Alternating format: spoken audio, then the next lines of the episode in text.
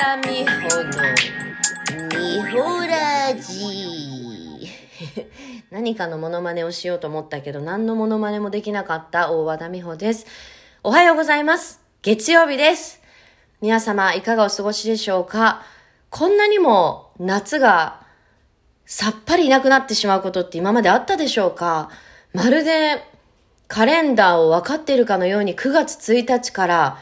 バッサリと夏がいなくなりましたね。余韻も残さず。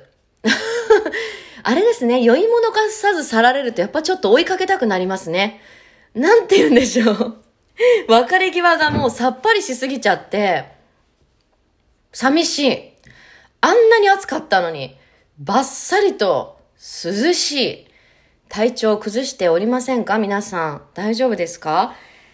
ちょっと低気圧だったりして、頭痛している方いらっしゃるんじゃないですか？なかなか涼しいから洋服とかどうしようと思って。でも本当に、あっという間に夏はいなくなってしまいましたね。私は夏が大好きなので、また来年って感じですけれども、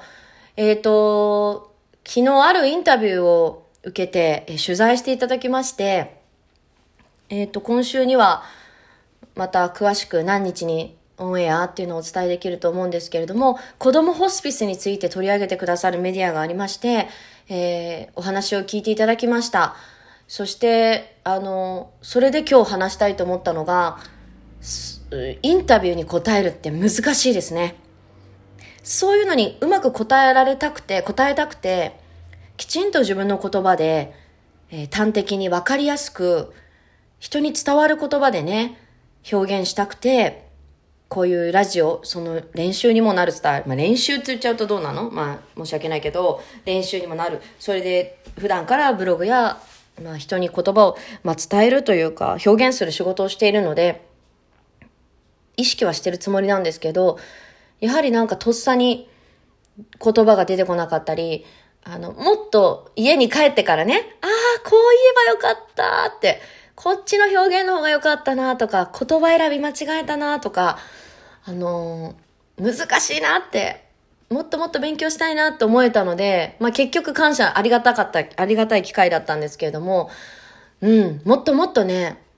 話せるようになりたいと思いました。特に、あの、自分のことだったらまだいいんですけど、子供ホスピスっていう、あの、ことに関して話す機会がまあ増えてきてる中で、まあ事実をもちろん曲げて話してもいけないし、そこに自分の思い、なぜじゃあ関わっているのか、どうしていきたいのかっていうところを、もっともっと自分の言葉でね、自分の言葉なんだけど、もっともっといい、伝わる言葉で伝えられるようになりたいなっていう反省がありまして。それでちょっと反省会です、これ。反省ってでもいいんですよね。結局トライしてみないと反省もできないので、あ、あの、もっとこういう風になりたいっていうビジョンは出てきてるからいいんですけど、結局はなん、あれかなと、な結局思考力なのかなって昨日夜思っててね。何を普段考えてるか。何を感じてるのかっていうことがベースにあって、そこから言葉選びが出てきて、っていうのなのかなっていう、こう自分の普段の思考ですよね。うん、考えないで過ごしていることに関してもし聞かれても何も答えられないし、うまく答えられないし、もしうまいこと答えたとしてもそれは自分の言葉じゃないってすぐバレたりとかね。よくまあ、スピーチとかもあるし、インタビューとかもそうなんでしょうけど、こう、人が、に言わされてたりね、人にが書いた文章を読んでると、やっぱそこって結構伝わっちゃうじゃないですか。すごく聞いてる方は、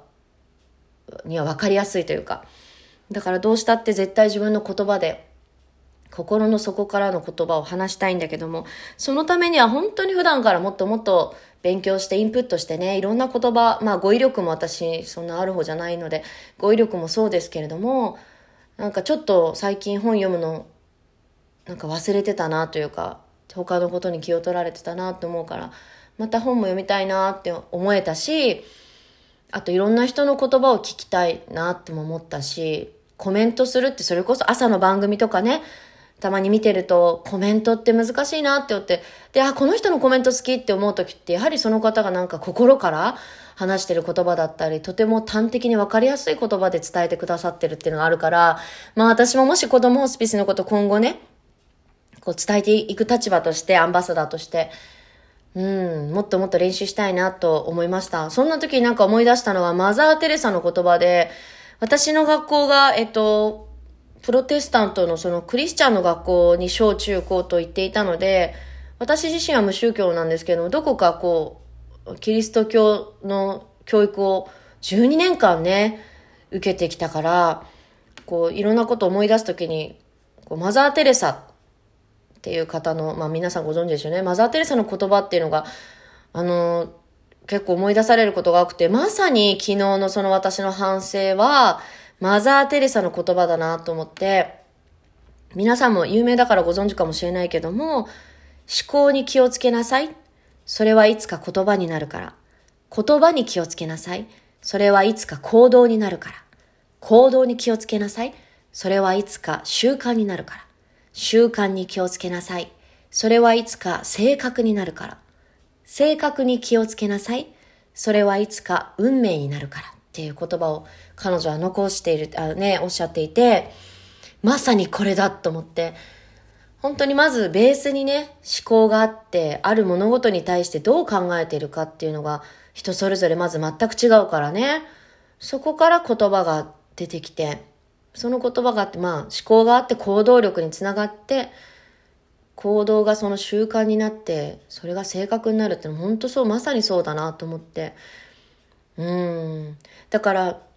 私自身もこう、思ってるだけじゃなくてね、思考力大事ですけど、思ってるだけじゃなくて、そこからちゃんと行動できる人間になりたいなっていうのも昨日インタビュー受けながら思っていて、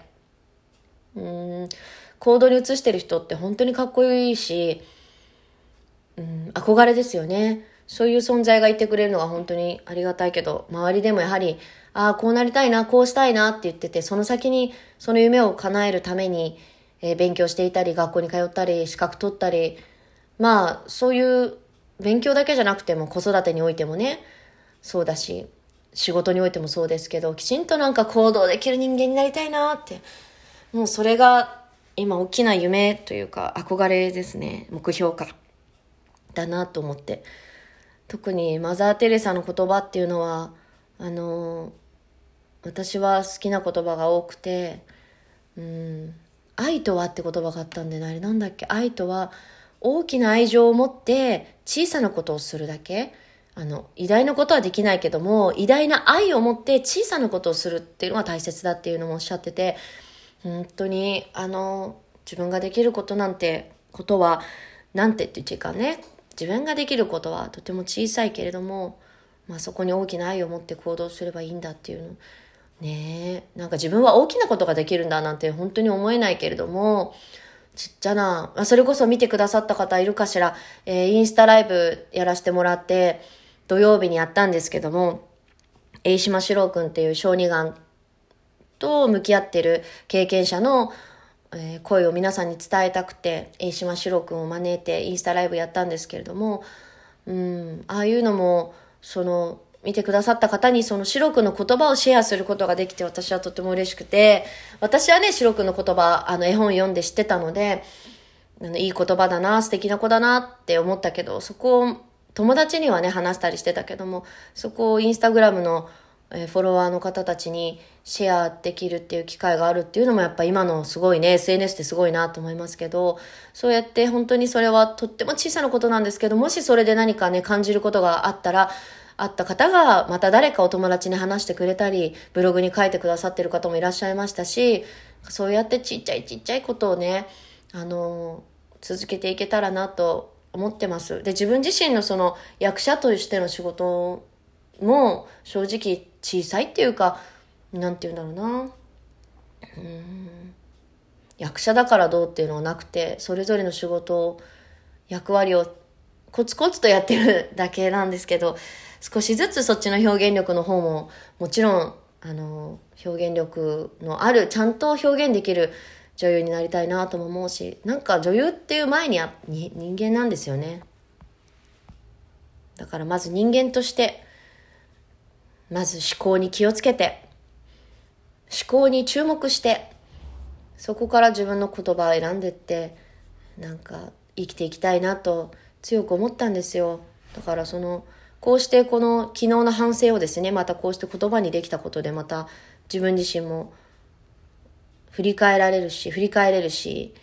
変わっていけるのかなと思っております。ほら、今日はちゃんと、えー、10分ですのでね、今日別に15分まで、12分まで待たなくてもいいからね、えっ、ー、と、ゆっくり終わろうと思っておりますが、とにかく、えー、今日ね、月曜日って、あの、気がめいっちゃう方が多いみたいですね。あんまり私はあんまり思ったことないけども、そりゃまあうちの娘なんか今日も全然幼稚園行きたがらなくて、幼稚園着いてからも私から離れなくて、眠い眠いとか言いながら、あの、眠かったんでしょうけどね。だけど、ちょっと月曜日ってお休み挟むと少し気分が変わりますよね。でもそんな日だからこそ、ちょっとなんか、私は前向きに、あ、明日への目標を皆さんに なんか、も自らこう、言って、いずれ有言実行できるようになりたいなと思っております。皆さんも何か目標とかあったりしますでしょうか？今日はね、このまま落ち着いた感じで、きちんとお別れしますよ。あ、あとね、一個ね、素敵な、あの、ゆかさんっていつも音楽一緒にやってくださっている、ゆかさんが作曲作詞してくれて、昔というか前からライブなんかで歌っている、おやすみ我が子という歌を少しだけ録音したので、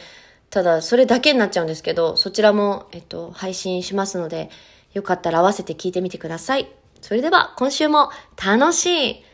喜びに溢れた一週間をお過ごしください。バイバーイ。